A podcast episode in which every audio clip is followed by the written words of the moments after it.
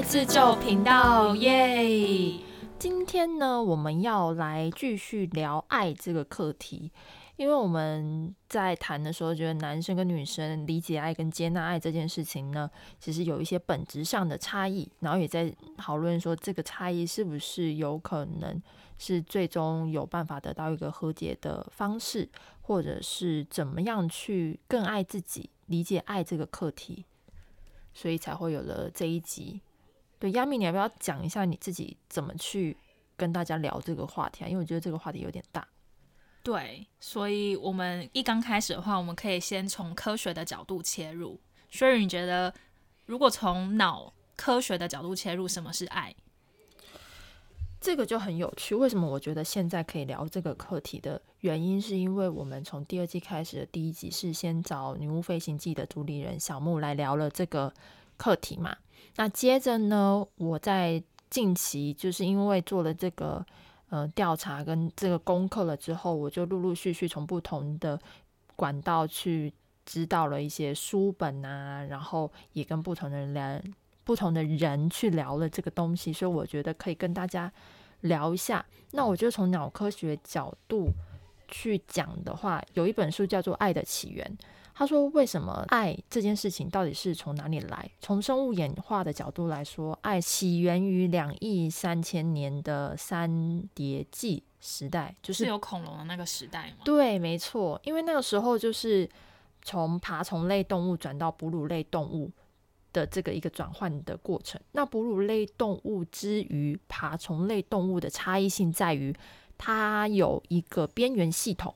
边缘系统呢是什么？边缘系统就是代表说，哺乳类动物有发展出一个对后代有关心的这个身体本能在里面了。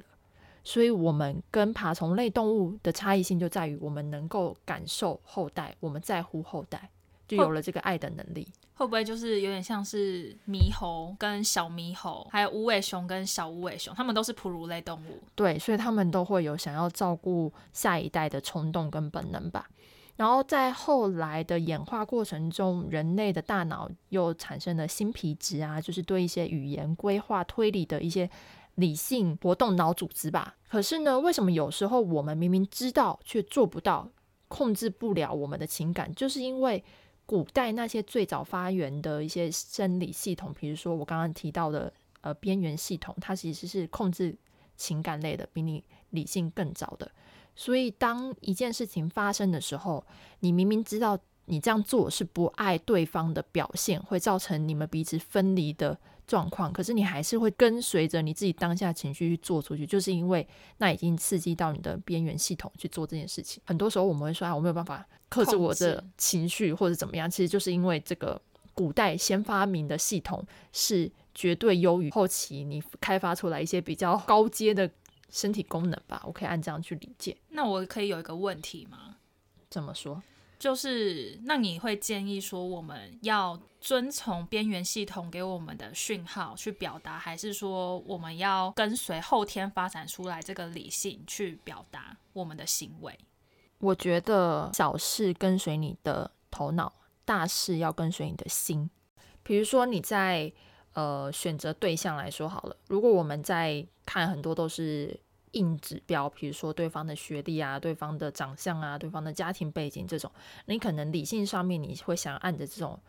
这种模式去选。可是你的感情上面，你真的遇到了某一个你喜欢的人的话，那你可能会被这种对象去做吸引。但是回过头来，你可能吸引到的人是对你是不好的人，对你是会有伤害的人。可是你却下意识的一直会被他吸引的原因呢？你自己在潜意识下面，你可能都没有发现到，有可能你复刻了你原生家庭的模式，或者是你复刻了你对于你自己对于关系上的那种假想，它不是你真正需要的，只是你觉得那是你需要的。所以，呃，怎么样去平衡这两个这两个系统呢？我会觉得是，首先你要尊重古老的那个系统，然后呢，你去观察那个系统带给你的对象或伴侣到底是。对你是加分还是减分？你跟嗯他相处是舒服还是不舒服？如果你觉得这个系统为你带来的人不是你喜欢，或者是你父母的那个相处模式不是你喜欢的话，那你就要有下意识到自己在潜意识的选择是往这个方向的，你要去扭转这个潜意识的选择，就是你不要往这个会对于你不好的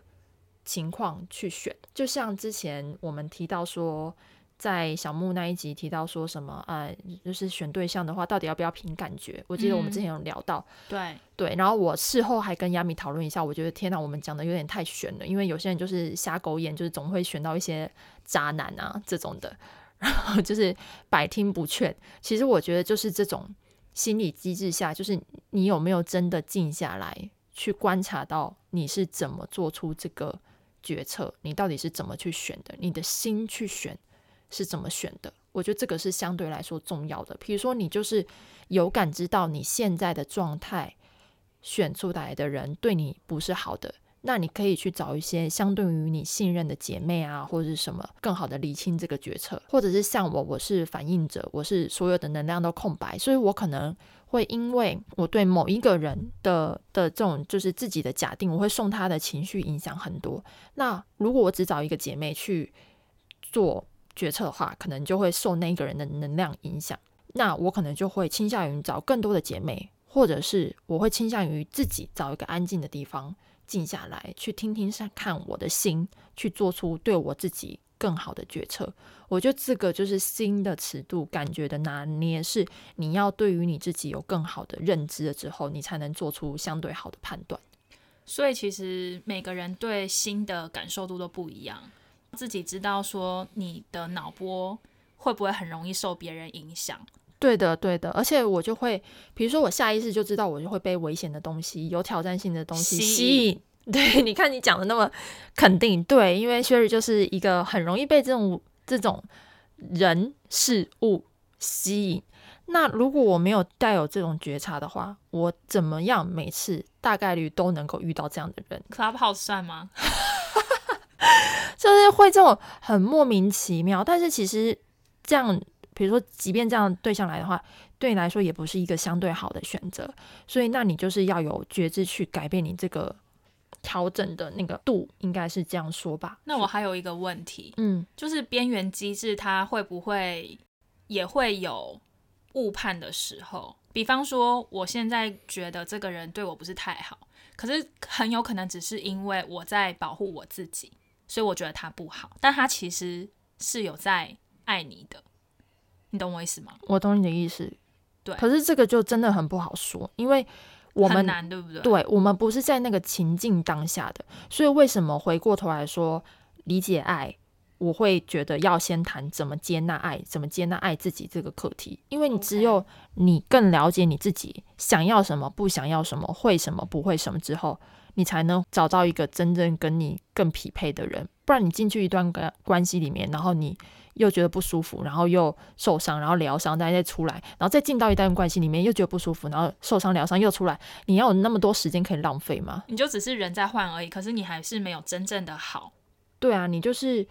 你那个 pattern 就是一样的，你只是换个人在做同样的 pattern。就是要真正解决那个功课。对啊，所以其实还有一个事情是我很想要跟大家讲，就是情感模式有各种不同的情感模式，情感模式缺陷者、缺爱者或者是不健康者，他会因为进入一个健康的情感模式而交互影响，因为爱不是一个人的事情。对，所以，即便你现在觉得你自己是一个相对爱缺乏的人，或什么，你会吸引到的能量是，一来是也相对缺爱的人，那你可能在情感中你会又更感受不到爱；二来是你可能遇到真的有爱的人，你也不敢进去那个关系里面，因为你觉得你不值得被爱。嗯但是你不要怕那件事情，就是真的有这样的人出现的时候，你不要被自己的恐惧给吓到，你就去接纳这件事情。你觉得他够好，首先你就先不管你觉得自己配不配，你就去配那个东西。配了之后呢，你就会越来越好，因为它会帮助你进入一个健康的情感模式。嗯，就是脑脑袋里面我们也有一个边缘共振的效益，因为你刚刚说的边缘系统会不会做出误判？误判对，很有可能是会的。可是如果你了解了自己，你知道自己的那个盲区在哪里之后，你也知道相对于健康关系的人会是有什么样的人格特质之后，你愿意去尝试去爱这个人，接纳他的给你的爱的时候，你们就会产生出一种边缘共振效益。那他就会调整你的边缘系统，然后情感除了影响到表面。在两性中也会影响到各种生理机能啊，然后他会因为相处的过程中不断的去去以你内显的记忆去改变你的行为，改变你原来对自己设下那种假定跟判断。所以为什么说进入一段关系中，你会觉得某些人越变越好，嗯，某些人越变越差，就是因为这样的原因。嗯，那我再补充一个接纳的，就是要先理解爱的。前提是接纳爱嘛？那 echo 一下，唐老师也有说，我们进入了风向新时代的时候，我们受水元素的影响会比较大嘛，所以某程度来讲，也蛮鼓励我们在新时代可以去接受一些我们以前不会做的事情，或者是我们以前的那一种，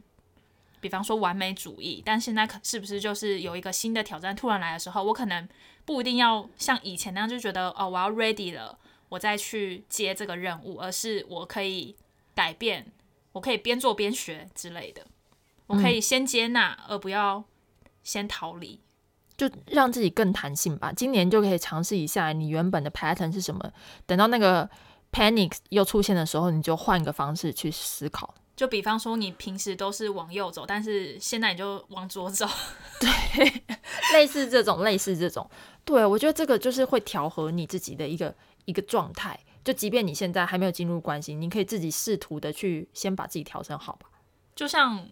我如果想要清理自己的话，我会想要先清理自己的房间开始，我会先把柜子换个位置，把灯换个位置，没错，类似这种。嗯，而且我现在就想到我现在在练习的一个一个。小游戏吧，因为上次录了那一集之后呢，我就是开始收集了一些书单。我想说，接下来可能要录别集了，你知道，要继续延伸那个主题。然后呢，我就发现了一本书，叫做《灵性伴侣》，就不是灵魂伴侣哦，它是灵性伴侣。然后它是不只是两性关系，也会有朋友，然后家人的这种各种亲密关系，就是启发你精神层面上的这种呃朋友。到底是什么样子状态？你怎么去练习这个灵性伴侣关系？然后我觉得里面讲到一个我很有趣的是，你要去意识到你现在做这个的反应的原始念头是什么？是出于爱或是出于恐惧？就只有这两个。你只要意识到你是出于哪一个念头去做这个东西，你就会有机会去改变那个路径。比如说，我现在。做了这件事情，我就会，我会现在都会下意识问的自己说：“哎，我这件事情是我到底是出于爱还是出于恐惧？比如说我这份报告不交出去的理由，到底是因为出于怕出包的恐惧呢，还是出于心疼我老板，觉得我现在晚上半夜丢给他爱的本身？就我现在会评判我的那个念头，然后只要是我出于恐惧这个意念下去做的行为，我就会直接跟他做相反的。”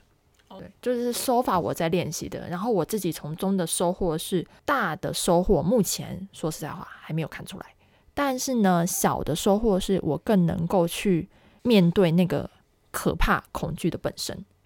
就是我现在意识到了，然后我就觉得说，诶，我不能因为我的这个意识，然后每次都做这样的行为，就是它又会回到我原始的这个。出场设定吧，对对对，所以我现在就会换个方式去做，然后做了之后，我就发现，诶，好像事情有变比较顺，然后好像也没有这么可怕，然后，诶，我好像恐惧的次数变得越来越少，嗯哼，类似这种，因为大大小小，大大小小，我就不要让那个可怕值集中累积到一个最最高，你知道，平常有机会去练习放掉那种恐惧的感觉。或不安的感觉，其实我觉得接纳爱这个就会相对于来说容易很多。OK，那刚刚 Sherry 分享了一些关于怎么样接纳爱，还有看了《灵性伴侣》这本书之后的一些面对恐惧的体会之后啊，那你有觉得嗯，不同的人，比方说男女生，他们在思考事情上面有什么差异吗？我觉得差异很大诶，比如说。讲话这件事情好了，就女生就很爱一直讲讲讲啊，然后男生就是哦，嗯，嗯，